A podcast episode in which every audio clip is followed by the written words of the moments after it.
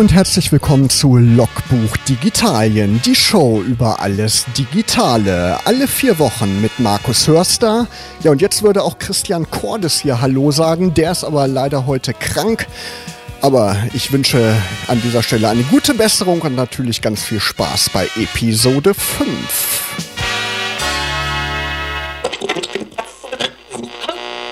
Wall of Glass. Aktuelle Musik von Ex-Oasis-Frontmann Liam Gallagher hier bei Logbuch Digitalien. Ja, heute schon Episode 5 unserer Sendung. Also im Mai sind wir gestartet. Nächstes Mal schon Halbzeit, wenn man jetzt das Jahr sieht. Wenn ihr die letzten Episoden verpasst habt, klickt mal rein unter logbuch-digitalien.de.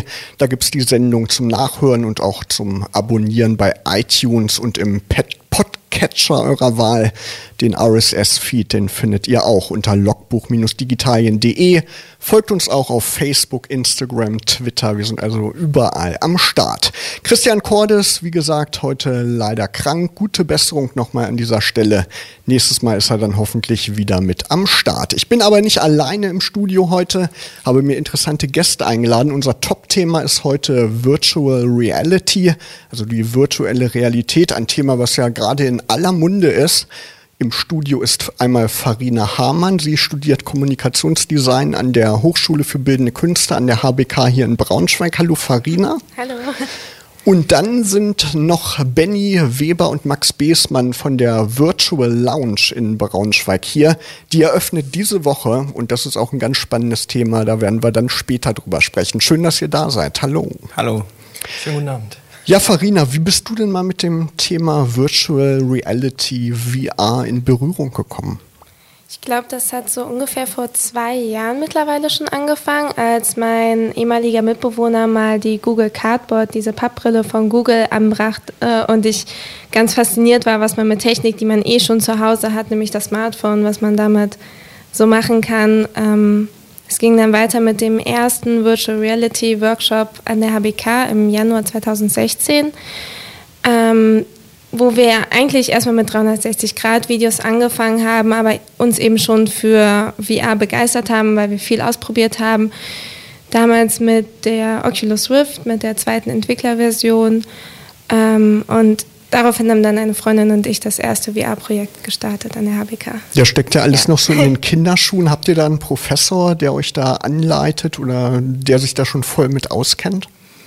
Ja, also wir haben einen Professor, der sich generell mit digitalen Themen und Trends sehr auskennt. Jetzt nicht äh, speziell für VR, aber der eben sehr offen ist, der uns dann auch ermöglicht hat, dass wir die Brillen bekommen an der Uni, der eben diesen Workshop jedes Mal im Semester veranstaltet und dazu eben auch ähm, VR-Experten aus Hamburg wie Simon Graf einlädt.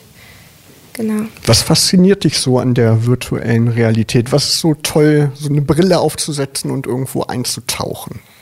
Ähm, mich faszinieren vor allem die, die Möglichkeiten, die VR bietet. Ähm, die Inhalte sind alle im Prinzip nicht neu, es ist einfach nur ein neues Medium.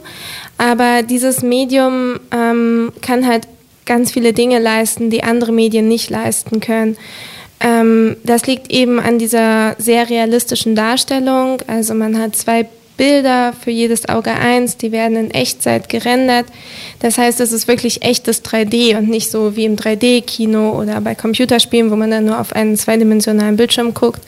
Das heißt, man kann um Dinge herumnehmen, man nimmt sie eben wahr, als wären sie dort selbst wenn die Grafik nicht besonders gut ist bei einigen Anwendungen. Und das wirkt eben bei den Menschen direkt im Stammhirn, so wie die Realität. Und damit hat man eben ganz andere Möglichkeiten. Kann, kann man so eine Brille eigentlich lange aufhaben oder wird einem dann irgendwann schwindelig? Wie ergeht es dir? Ich hatte die Brille jetzt noch nie besonders lange auf. Ähm, ich kenne aber jemanden, ähm, Thorsten aus Berlin, glaube ich, der hatte die Brille bisher zweimal 48 Stunden lang am Stück auf bei, der, bei so einer Art Performance Disconnect hieß die und ähm, ja, tatsächlich 48 Stunden, natürlich unter Betreuung. Ähm, er hatte jemanden an der Seite, Sarah, die ihm immer neue Inhalte reingespielt hat und zwischendurch darauf geachtet hat, dass es ihm gut geht. Ähm, ja, aber er hat es ohne Schäden überstanden. Hat er ja starke Nerven. Du hast selber auch schon kleine Spiele entwickelt für die virtuelle Realität in der virtuellen Realität. Wie einfach oder schwierig ist das? Gibt es Tools, gibt es so Baukastensysteme, wo man sich so Spiele zusammenklicken kann? Oder sind da wirklich harte Programmierkenntnisse erforderlich, um das umsetzen zu können? Also von der rein technischen Entwicklung her sind es keine anderen Vorgehensweisen als bei normalen Computerspielen, sage ich jetzt mal. Ähm, dafür gibt es eben Game Engines wie Unity, wie ähm, Unreal Engine oder auch wie die deutsche Cry Engine, die ist aber bei VR nicht so verbreitet, generell auch nicht. Unity und Unreal sind da die einfachsten oder die, die am meisten für VR bieten. Ähm, um einfach ein begehbares 3D-Modell zu erschaffen, muss man noch nicht programmieren können. Es gibt ein Plugin direkt von Valve, die eben auch die eine VR-Brille herstellen und eben auch für Steam verantwortlich sind. Das Steam VR-Plugin, das zieht man in diese Game Engine rein und hat dann eben die Kamera, die sich um das ganze Tracking kümmert, also um die Bewegung des Users hinterher. Ähm, Außerdem liefern Game Engines eine Menge. Es gibt Physikeigenschaften in der Game Engine. Es wird eben viel einem abgenommen. Nur wenn es eben um Interaktion geht, dann muss man selber Skripte schreiben. Ähm, ja. Genau, so eine Spiele-Engine ist ja so ein bisschen sowas wie so ein Baukastensystem. Da sind schon viele Elemente vorgegeben und man kann auf diese Programmierbibliotheken dann zugreifen. Ne? Oder was ist darunter zu verstehen? Ja, genau. Also es gibt eben schon viele Elemente, die darin sind. Dann gibt es zumindest bei Unity einen sehr weit gefächerten Asset Store, bei dem man sehr viele Sachen herunterladen kann, sodass man sie sich nicht selber bauen kann. Ähm, die Unreal Engine unterstützt sogar so ein genanntes visuelles Coding, das heißt, man schreibt eben seine Programme und die kurzen Skripte für Interaktion nicht selber, sondern setzt die sich aus Bausteinen zusammen. Ähm, man muss aber trotzdem eben die Logik dahinter verstehen. So, wenn das passiert, dann mache das und sowas, genau. Wenn die Hörer jetzt Lust kriegen, selber mal so ein Spiel entwickeln zu wollen, müssen die irgendwie schon Vorkenntnisse haben? Vielleicht schon mal vorher ein Spiel in der zwei, im zweidimensionalen Raum programmiert haben oder ist das aus deiner Sicht gar nicht nötig? Also das hilft auf jeden Fall, aber ich habe mit meinem ersten VR-Projekt eben ohne Kenntnisse vorher angefangen. Ein Kommilitone hat mir eben ein bisschen was in Unity gezeigt, wie es so ungefähr funktioniert, wie das Programm aufgebaut ist. Ähm, und dann habe ich mir immer die Sachen eben im Internet rausgesucht, die ich gerade brauchte. Der Vorteil ist, ich habe ziemlich schnell begriffen, wie der Code funktioniert und konnte den dann eben auch lesen. Also die Schnipsel, die ich gefunden habe, konnte ich dann auch interpretieren und in die richtige Reihenfolge bringen oder auch so verändern, wie ich sie wollte. Aber eigentlich, wenn man nicht irgendwie davon abgeschreckt ist, selber sich ein bisschen in die Programmierung reinzufuchsen und überhaupt in die ganze Struktur, dann ist das auf jeden Fall auch für Anfänger geeignet. Gibt es auch schon gute Bücher oder Videotutorials, wo man sich so dran entlang hangeln kann und sich das selber beibringen kann? Also es gibt eine Menge, es gibt ein paar VR-Bücher. Eins der bekanntesten ist äh, The VR Book. Das ist allerdings relativ teuer und ich, ich persönlich lerne nicht so gut mit Büchern. Es gibt sehr gute ähm, Tutorials auch. Also es gibt ein ziemlich gutes Tutorial online. Das findet man einfach, wenn man nur Vive und Unity googelt. Ähm, der erklärt, ich glaube, Rai Wenderlich heißt er, sehr gut, ähm, eben wie man Dinge in VR zum Beispiel mit den Controllern, die man hat, greifen kann, wie man teleportieren kann. Erklärt den Code Stück für Stück, warum er jetzt diese Variable einführt, was die bewirkt, wo er die wieder einsetzt. Dadurch muss man das Skript sich so ein bisschen zusammenkopieren, aber man kann es eben sehr, sehr gut nachvollziehen, was Wie, er tut. VR-Book ist ja ein guter Titel, ne? den ja. findet man auf jeden Fall. auf dem Rundgang der HBK jetzt im Sommer, da hast du ja auch zwei Spiele gezeigt, die du mit anderen Studierenden zusammen entwickelt hast. Was waren das für Spiele? Das war ja einmal so ein ganz witziges, ne? da kam sogar der amerikanische Präsident drin vor. Ja, genau, das waren zwei Spiele. Ähm die wir im Januar bei einem, ja genau, im Januar hatten wir eben den vorletzten VR-Workshop, da haben wir eben wieder zwei Spiele programmiert. Ähm, wir machen dies, diesen Workshop eben einmal im Semester, programmieren dann wirklich nur an einem Wochenende, Freitag bis Sonntag Spiele, was ähm, oft für sehr wenig Schlaf sorgt, aber es macht eben sehr viel Spaß und es kommt in. Es ist immer erstaunlich, was in so kurzer Zeit entstehen kann. Und da war, glaube ich, gerade zu der Zeit die Amtseinführung von Donald Trump und eine Kommilitonin von mir hatte den Wunsch, ein passiv-aggressives Spiel zu machen gegen Trump. Und herausgekommen ist dann eine Pinata, die den Kopf von Trump trägt, allerdings in sehr reduzierter Grafik. Ähm, und man kann eben mit verschiedenen Waffen auf diese Pinata einprügeln. Und bei jedem Schlag sagt er dann noch ein Zitat, was einen dann eben noch aggressiver macht. Ähm, ja, es ist im Prinzip eine kleine Spielerei. Das andere Spiel, was entstanden ist, ist ein Rätselspiel, wo man mit Laserstrahlen äh, Ziele erreichen muss. Also es ist sehr spannend, was dabei rauskommt. Inzwischen sind die Spiele auch im Netz verfügbar, ne, wenn man die ausprobieren möchte, aber da braucht man wahrscheinlich so eine Brille für HTC Vive zum Beispiel. Ja, ne? genau. Erstmal braucht man die Brille, die HTC Vive oder auch die Oculus Rift. Ähm, aber die Spiele sind auch noch nicht online. Die noch kommen nicht. noch online, okay. aber wir haben eine Seite auf itch.io. Das ist eine Plattform für ähm, ja, unabhängige Spiele von kleineren Studios und dann haben wir auch eine Seite von der HBK. Ich glaube, die Adresse ist hbk-bs slash Nein, Punkt, itch.io. Okay, genau. also darf man gespannt sein. Nächste Woche bietest du einen Workshop an hier im Proto-Haus, also gleich nebenan von Radio Okawelle. Da sprechen wir gleich rüber. Vorher gibt es erstmal Musik von Jamiroquai und da habe ich passend zum Thema rausgesucht Virtual Insanity. Heute dreht sich in Logbuch Digitalien alles um Virtual Reality, die virtuelle Realität. Und Farina ist natürlich weiterhin hier im Studio. Farina, du bietest nächste Woche am 20. ist das, ne? Am ja, genau. Mittwoch einen Workshop an im Proto-Haus in Braunschweig. 17.30 Uhr geht's los. Der Titel des Workshops ist Virtual Reality, The Next Big Thing.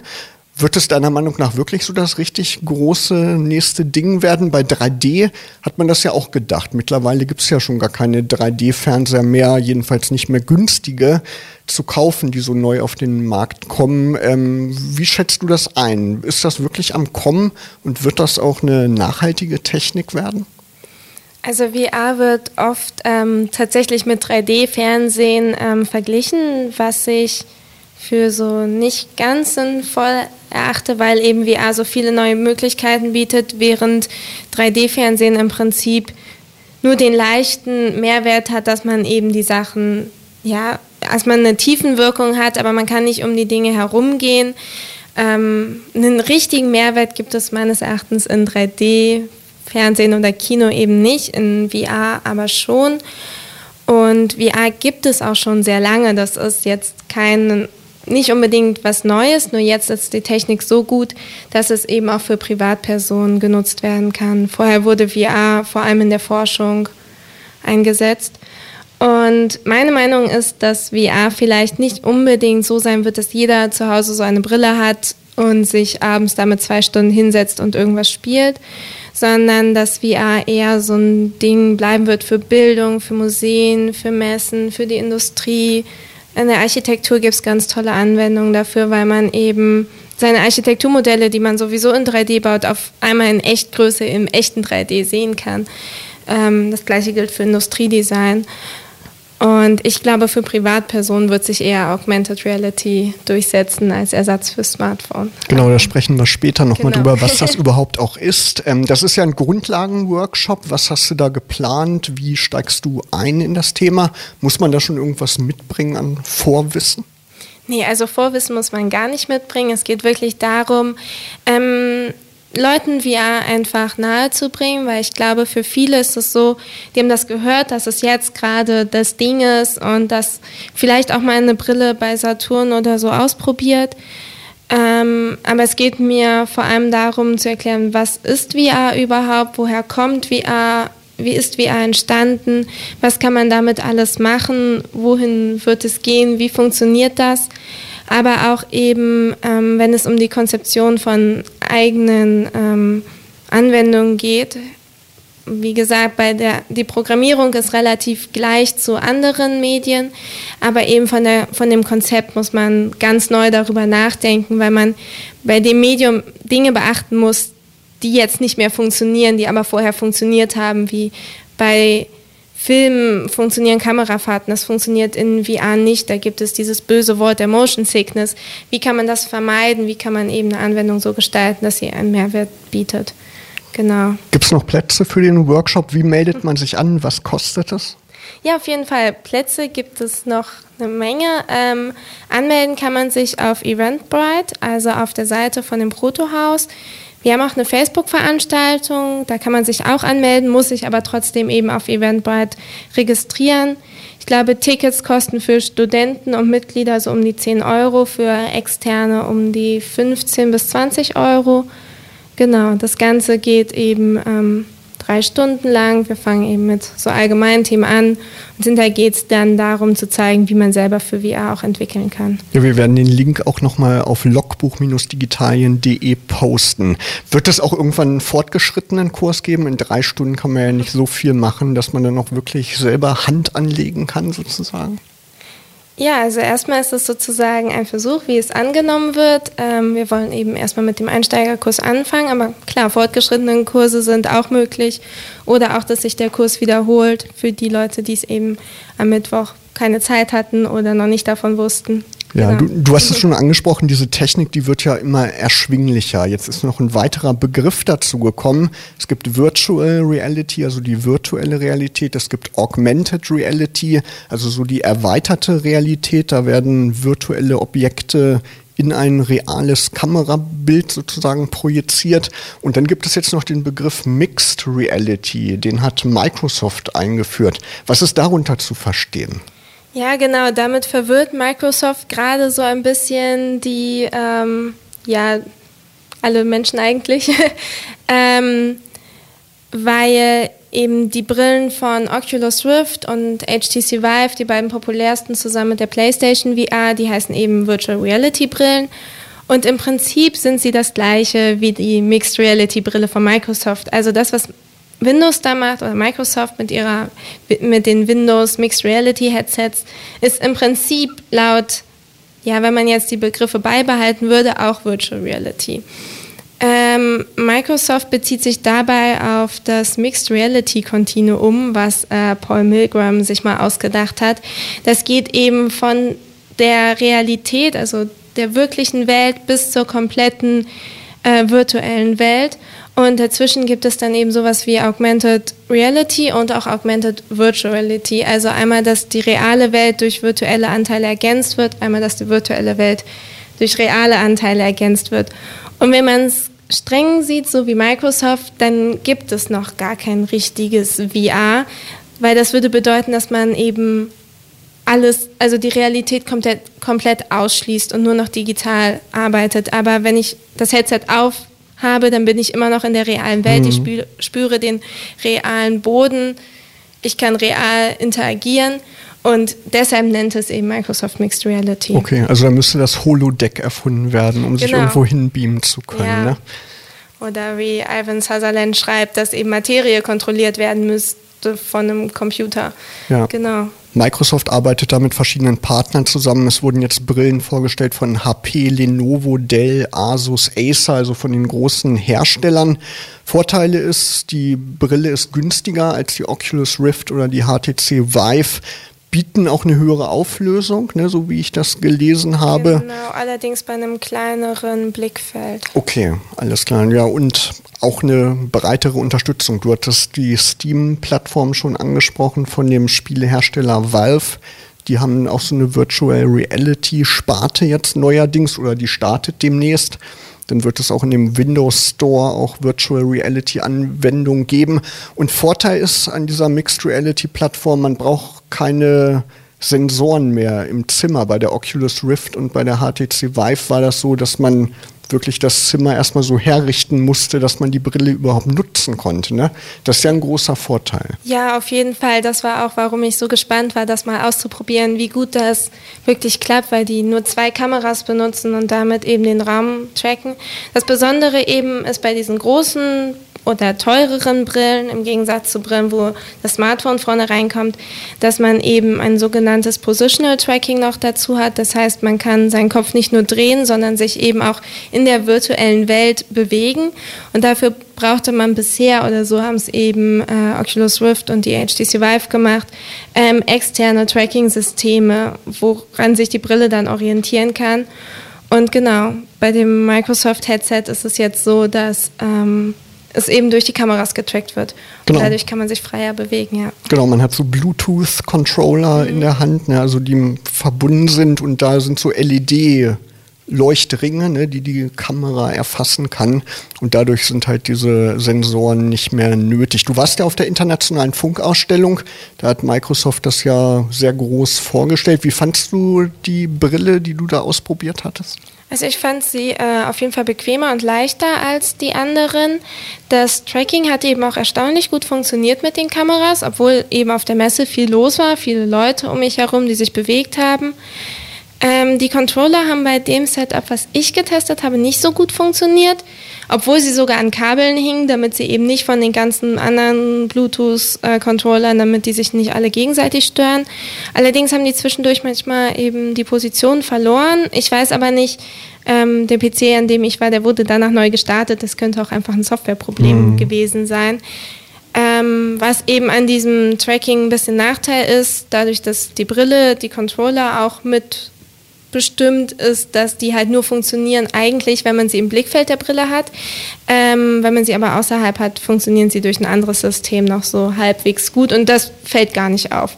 Also da war ich auch positiv überrascht eigentlich. Ist ja auch noch in der Entwicklung. Mitte Oktober kommen die ersten Brillen auf den Markt. Heise Online hat geschrieben, inklusive Controller muss man so mit 450 Euro ungefähr rechnen. Voraussetzung ist dann auch das neueste Update für das Betriebssystem Windows 10, dieses Fall Creators Update. Ja, genau. Und ein genau. sehr leistungsfähiger Rechner das mit stimmt. einer sehr, sehr leistungsfähigen Grafikkarte, einem mindestens Intel i7, 16 GB Arbeitsspeicher. Dafür muss man dann seinen Rechner, wenn man nicht sowieso schon einen High-End-Gaming-PC hat, nochmal deutlich aufrüsten. Ja, es werden auch spezielle Rechner dann angeboten. Windows genau. Mixed Reality PCs und Windows Mixed Reality Ultra PCs. Kommt halt drauf an, ne, wie, was für Qualitätsansprüche ja. man dann hat. Ähm, ja, genau, wir haben schon angesprochen, das Thema Augmented Reality. Microsoft hat ja auch mit der HoloLens viel Entwicklungsarbeit geleistet. Google jetzt auch mit dieser AR-Core-Technik, wo man dieses äh, Augmented Reality, diese Augmented Reality Experience auch auf dem Smartphone erleben kann. Wir können ja auch hier Benny und Max jetzt mal in das Gespräch einbinden. Es gibt ja immer so manche Leute, die sagen, Virtual Reality ist das, was irgendwie am Kommen ist. Dann gibt es wieder andere, die sagen, eigentlich ist Augmented Reality das, was wirklich dann in der Zukunft das vorherrschende Thema sein wird. Wie ist da eure Sicht auf die Dinge? Ja, also ähm, das vorherrschende Thema in der Zukunft ähm, muss man immer auch geteilt sehen. Also ähm, es werden beide Systeme weiter verfolgt. Das heißt, es wird nicht nur das eine oder das andere geben und dann eben ähm, sehen, ähm, Farina hat da vorhin schon einen guten Punkt angesprochen, gerade in der Industrie wird Virtual Reality weiter bestehen werden, weil das eine sehr hilfreiche Unterstützung ist für viele Arbeit, gerade im Ingenieurbereich. Und ähm, Augmented Reality ist dann nicht so wie Virtual Reality momentan im Bereich Unterhaltungsmedien zu sehen, sondern eher in Richtung Smartphone. Also es geht dann, also es sind dann verschiedene Systeme, die auf andere Punkte abzielen. Also nicht nur Unterhaltung, sondern eben sowas wie ein Handy nur als Brille zum Beispiel. Genau, das ist eigentlich ziemlich beeindruckend. Google hat so ein Video gepostet, da kann man wirklich mit dieser Technik dreidimensionale Objekte nehmen, die auf dem Tisch beispielsweise platzieren und dann kann man mit dem Smartphone drumherum laufen und sich, weiß ich nicht, so einen Löwen oder so von allen Seiten angucken. Ist eigentlich beeindruckend. Ne? Ja, sowas genau. gab es ja auch damals schon, als der zum Beispiel Nintendo DS rauskam, ja. war das ja so die erste Zeit, wo auch sowas dem normalen Verbraucher zugänglich gemacht wurde, dass man mit einer Kamera einfach Karten tracken konnte, auf denen dann animierte Figuren entstanden sind oder eben auch schon Spiele verfügbar waren, die dann nicht so spaßig waren, wie ich sag mal jetzt ein Virtual Reality Spiel im Vergleich, aber eben diese Technik gibt es auch schon ein bisschen länger. Dazu genau. habe ich auch meine Lieblingsanwendung, ähm, ist der Katalog von Lego, bei dem man eben, da funktioniert das anders als jetzt beim AR-Kit von Apple oder bei dem AR-Core von Google. Ähm, die Handykamera scannt eben den Katalog und weiß somit, wie der Katalog liegt und wie eben ein 3D-Objekt darauf positioniert werden muss. Und das ist irgendwie eine ganz schöne Gelegenheit oder das einfach mal auszuprobieren. Der Katalog ist kostenlos beim Spielzeughändler, die App ist kostenlos und es ist sehr beeindruckend, die 3D, also die Lego-Modelle in 3D in echt und mit Bewegung zu sehen, wie sie dann auf dem Katalog halt in Echtgröße stehen. Genau, sowas oder auch Navigationsanwendungen. Ja. Ne? Google hat ja dieses Google Glass Projekt und da konnte man sich dann so Pfeile in das Blickfeld projizieren lassen. Das ist ja auch was, was wirklich sinnvoll ist. Ne? Genau. Ja, wobei Google Glass würde ich da rauslassen wollen, da es eben nur einen quasi transparenten Screen in das Blickfeld projiziert, aber eben nicht den Bezug zur realen Welt nimmt. Genau, das ist noch eine Vorstufe. Ne? Jetzt genau. die neuen Techniken, die können wirklich auch flache Oberflächen erkennen und die Objekte, die bleiben dann noch wirklich da stehen. Ne? Genau, Benny und Max, ihr seid von der Virtual Lounge in Braunschweig. Die startet diese Woche. Am Samstag ist große Eröffnung. Was ist die Virtual Lounge? Was ist darunter zu verstehen und wie ist die Idee dafür entstanden? Ja, also die Idee zu der Virtual Lounge ist entstanden, ähm, indem wir äh, in Hamburg zum ersten Mal Virtual Reality ausprobiert hatten und es eben dort gespielt hatten. Wir hatten ähnliche Demos, wie wir auf unseren vergangenen Promos in der Innenstadt gezeigt haben, auch dort selbst ausprobiert zum ersten Mal und waren dementsprechend beeindruckt, dass wir uns gedacht haben, daraus wird mehr, daraus können wir mehr machen und dementsprechend haben wir daraus eben das gemacht, was wir jetzt am Wochenende eröffnen. Und das ist die Virtual Lounge. Genau. Dort ähm, werden wir, man kann es sich vorstellen, ähm, ähnlich des Prinzips der Bowlingbahn. Ähm, man kann sich ein Spielfeld bei uns mieten mit Sofas und Sitzgelegenheiten. Wir empfehlen Personengruppen von vier bis acht Leuten, dann hat man den meisten Spaß und ähm, kann dort eben dann zusammen VR erleben, mit Hilfe von uns. Wir betreuen dann natürlich, wir zeigen, was möglich ist und ja, unterstützen eben maßgeblich unsere Besucher. War da vielleicht auch so ein bisschen der Gedanke, die Technik ist noch sehr teuer, für viele gar nicht so erschwinglich und ihr macht das jetzt für alle wirklich zugänglich. Ne? Das, ich denke mal, das war auch so ein Anstoß, oder? Ja, auf jeden Fall. Also nicht nur die Technik, sondern auch gerade der Platz, den man braucht. Also eine empfohlene Fläche für HTC Vive zum Beispiel, also die maximale Fläche, die möglich ist, sind ja vier mal vier Meter, die getrackt werden können. Und ähm, das an freiem Platz zu Hause zu haben, ist schon mal nicht so möglich, bietet aber die bestmögliche Erfahrung. Und da haben wir uns gedacht, erstmal haben die Leute die Technik nicht, dann haben sie den Platz nicht zu Hause und wir können ihnen das halt beides bieten vor Ort und deswegen so eine gute Virtual Reality Erfahrung machen, die die Leute eben auch noch nicht kennen. Das ist nämlich das nächste. Die, ähm, das, was viele auch in der ganzen Virtual Reality Branche wollen, ist, das den normalen Menschen, die das noch nicht kennengelernt haben, näher zu bringen. Deswegen macht Farina Workshops und deswegen wollen wir das auch möglichst günstig anbieten, dass viele Leute das ausprobieren und eben auch mitgenommen werden auf diesen Hype, der Virtual Reality gerade ist. Also bei euch kann man das dann unfallfrei ausprobieren. Zu Hause stolpert man dann über die eigenen Möbel. Ne? Das kann ja schnell passieren. Ähm, was ist euer Background? Farina ist ja Kommunikationsdesignerin. Was ist euer Background? Ja, also wir sind ähm, Studenten der Technischen Universität Braunschweig und dort haben wir uns auch äh, kennengelernt. Ähm, wir haben unterschiedliche Projekte ähm, bereits zusammen gemacht. Beispielsweise am Institut für medizinische Informatik hatte einer von uns Sensortechnik für Smart Homes entwickelt und der andere aus diesen Sensordaten eben Software geschrieben und diese weiterverwertet sozusagen äh, kommen wir aus dem wissenschaftlichen Umfeld und haben uns dort getroffen und dann uns gemeinsam entschlossen, auch außerhalb der Uni zusammen ein Projekt zu starten. Gibt es ein Vorbild für so eine Lounge? Gibt es das in anderen deutschen Städten? Ähm, es gibt schon ein paar andere Konzepte. Eins der bekanntesten vielleicht ist das, was in Düsseldorf gestartet ist, ist das Holo-Café. Oder wenn man ähm, aus der südlicheren Region kommt, solche Unternehmen wie Virtuous. Und wir haben uns klar auch mit ähm, Leuten von da getroffen und eben auch auf Messen unterwegs gewesen, um eben die Konzepte kennenzulernen. Generell gibt es hier in der Region gerade wenig dazu, was startet, aber das wird nach und nach so wie wir es kennengelernt haben, zunehmen, einfach über die Zeit jetzt auch. Ja, wir haben ja auch schon gehört, die Brillensysteme werden immer vielfältiger und das Ganze wird immer unübersichtlicher. Welche Brillen kommen bei euch zum Einsatz? Sind das auch verschiedene Systeme? Äh, nee, wir setzen jetzt momentan erstmal auf die HTC Vive, eben weil wir uns für ein System entscheiden wollten und eben die Software darauf angepasst haben, dass möglichst alles glatt läuft, damit eben der Endverbraucher keine großen Störungen hat, die eventuell vom System her kommen, sondern dass wir jetzt ein System haben, das ohne Probleme funktioniert und eben eine gute Erfahrung für den Konsumenten darstellt. Gleich sprechen wir noch ein bisschen genauer darüber, was es bei euch gibt, was ihr für ein Angebot habt. Vorher gibt es noch mal eine musikalische Verschnaufpause von Lady Gaga, Perfect Illusion. Ihr hört mittlerweile schon Episode 5 von Logbuch Digitalien. Ja, die Virtual Lounge in Braunschweig, die bietet eine einzigartige Kombination aus Virtual Reality und E-Sport, schreibt ihr auf eurer Website. Wie kann man das verstehen? Ähm, ja, der E-Sports-Bereich ist ein getrennter Bereich. Das heißt, wir haben ähm, insgesamt in der Stadt 300 Quadratmeter, die wir einmal aufteilen in den Bereich Virtual Reality, wo man eben mit einer Sofalandschaft das erleben kann. Und auf der anderen Seite wollten wir eben noch für unser Hobby selbst, also das heißt ähm, professionelles Gaming, einen Ort anbieten, an dem sich junge Menschen auch treffen können und das ähnlich wie in einer Sportsbar erleben.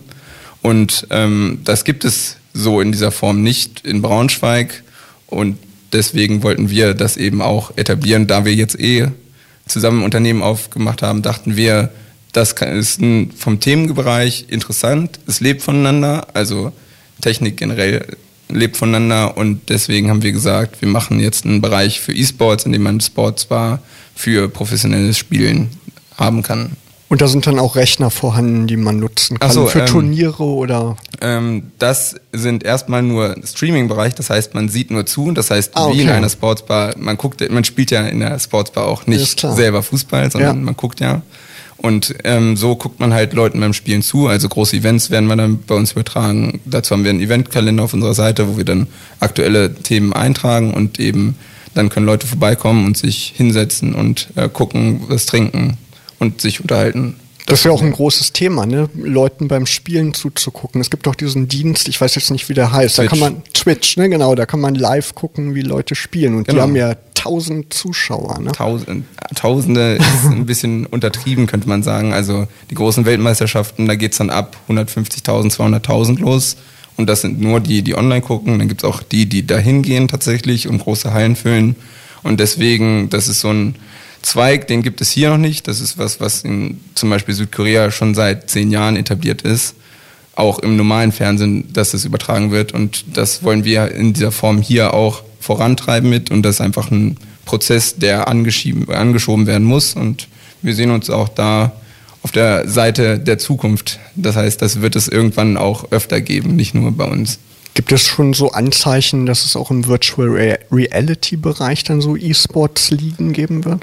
Ja, also das ist eine schwierige Sache, weil E-Sports ja sehr vom kompetitiven ähm, Spielen lief. Das heißt, wettbewerbsfähig muss es sein, vergleichbar und ähm, dazu bräuchte man erstmal sehr viele Multiplayer-Anwendungen. Das heißt nicht nur Highscore-Jagd, das ist das, was nicht äh, professionell betrieben wird, sondern eben auch gegeneinander und das ist ja momentan in nur begrenztem Rahmen möglich und dann müsste man Leute haben, die das auch professionell betreiben, das heißt zu Hause dafür trainieren und so wie es momentan aussieht, gibt es das noch nicht, aber das kann man sich klar auch in der Zukunft vorstellen, dass das so kommt. Genau, ist ja alles erst am Starten und sich entwickeln.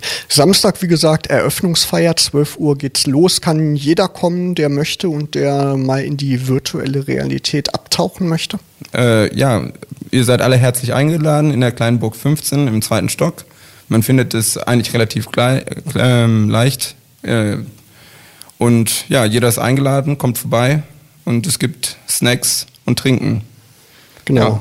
Ja. Richtiger Start ist dann am Montag. Das kostet natürlich was, wenn man zu euch kommen möchte und das ausprobieren möchte. Mit was äh, muss man da rechnen, preislich? Also wir haben gerechnet, so dass es nicht teurer ist als ein Kinobesuch für ein oder zwei Stunden. Und wenn man eben, ähm, die Flächen werden gruppenweise vermietet, das heißt, man zahlt pro Gruppe und nicht pro Person. Und wenn man das eben mit vier Freunden macht und das untereinander aufteilt, dann ist man ungefähr bei einem Kinopreis okay. momentan. kann man ja auf der Website auch erfahren. Wie kann man euch finden? Wo findet man Infos zur Virtual Lounge? Ja, eigentlich die üblichen Kanäle. Facebook-Seite sind wir relativ aktiv und eben unsere Internetseite, wo man auch schon buchen kann und eben ja alles Mögliche machen kann. Eben auch Kindergeburtstage oder Geschäftsfeiern buchen und sowas. Genau, und dran dran denken, Virtual Lounge nur mit einem L in der Mitte, ja. ne? nicht mit zwei L geschrieben. Ja, wir haben eben schon gesprochen oder vorhin am Anfang der Sendung, Farina, du hast erzählt von dem Beispiel, da hat einer 48 Stunden so eine Brille aufgehabt. Wem würdet ihr eigentlich abraten, so eine Brille aufzusetzen? Gibt es da so bestimmte Risikogruppen?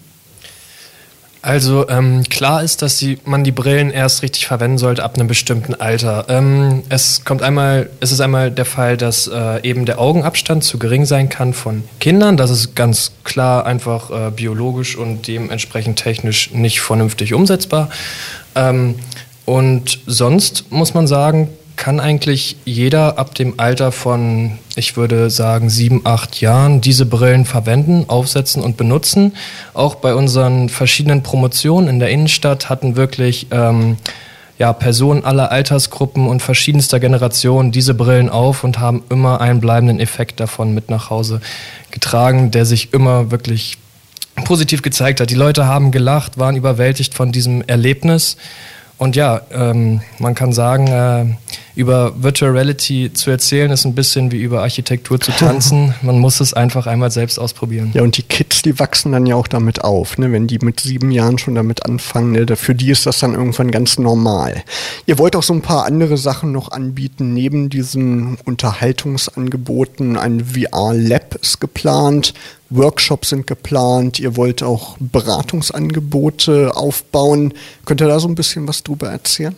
Ja, also generell wollten wir so ein Kompetenzzentrum in der Region Braunschweig errichten, eben für Virtual Reality, weil es noch nicht so viele äh, Gruppen von Menschen gibt, die sich damit beschäftigen. Und eben, dass wir ähm, verschiedene Typen zusammenbringen, eben Entwickler und ähm, zum Beispiel Konsumenten, um es zu verkaufen oder Entwickler und die Industrie, die Nachfrage immer hat nach neuen Softwareentwicklern, gerade im Bereich Virtual Reality. Und deswegen haben wir da so viele Projekte schon mal angestoßen, auch im, im VR-Lab. Das heißt, für Schulnutzung gibt es natürlich auch schon die ersten Studien, die belegen, dass man gerade im Bereich Virtuality, wenn man da etwas aufnimmt an Lernstoff, das viel besser drin behält, weil man das ähm, auf mehr Sinnesebenen lernt, als nur es in einem Buch zu lesen. Und das wirkt einfach intensiver auf den ganzen ähm, Menschen. Ja, also da darf man gespannt sein, was es da noch geben wird bei euch. Benny und Max, vielen Dank ähm, für euren Besuch. Die Virtual Lounge in Braunschweig startet am Samstag. Also gerne mal vorbeischauen, wenn man mal abtauchen möchte in virtuelle Welten. Zum Abschluss vielleicht nochmal die Frage, wo wird es hingehen mit Virtual Reality? Was ist da eure Einschätzung? Was ist so ein realistisches Zukunftsszenario? Wie ja. gut wird das auch werden? Also gut wird es auf jeden Fall werden. Es ist jetzt gerade ähm, die Vorschau gestartet für eine Kickstarter-Kampagne für ein Headset, das äh, vier, zwei 4K-Bildschirme hat, also insgesamt 8K. Die Brille heißt auch 8K. Ähm, das ist natürlich nicht nur ein Punkt, der verbessert werden muss, die Displayauflösung, sondern eben auch das Brillen autark werden. Das heißt, man braucht eben keinen Rechner mehr, sondern kann sich mit der Brille frei bewegen und hängt nicht eben an einem vier Meter langen Kabel, bei dem halt irgendwann zu Ende ist. Ähm, ja, und auch der Tragekomfort. Also die Brillen werden kleiner, die Brillen werden leichter.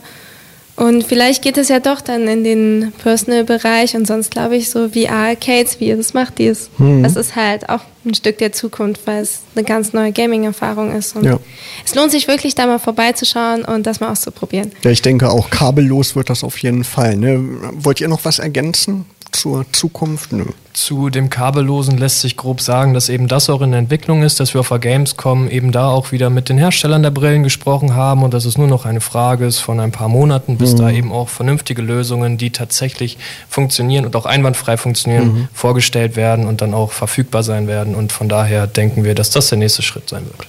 Ja. Gerade Valve will dieses Jahr wahrscheinlich sogar noch eine kabellose Vive rausbringen. Okay. Also es gibt auch schon also nicht kabellos, nicht im Sinne von die Funk drahtlos zum Rechner, sondern eben rechnerlos im Prinzip.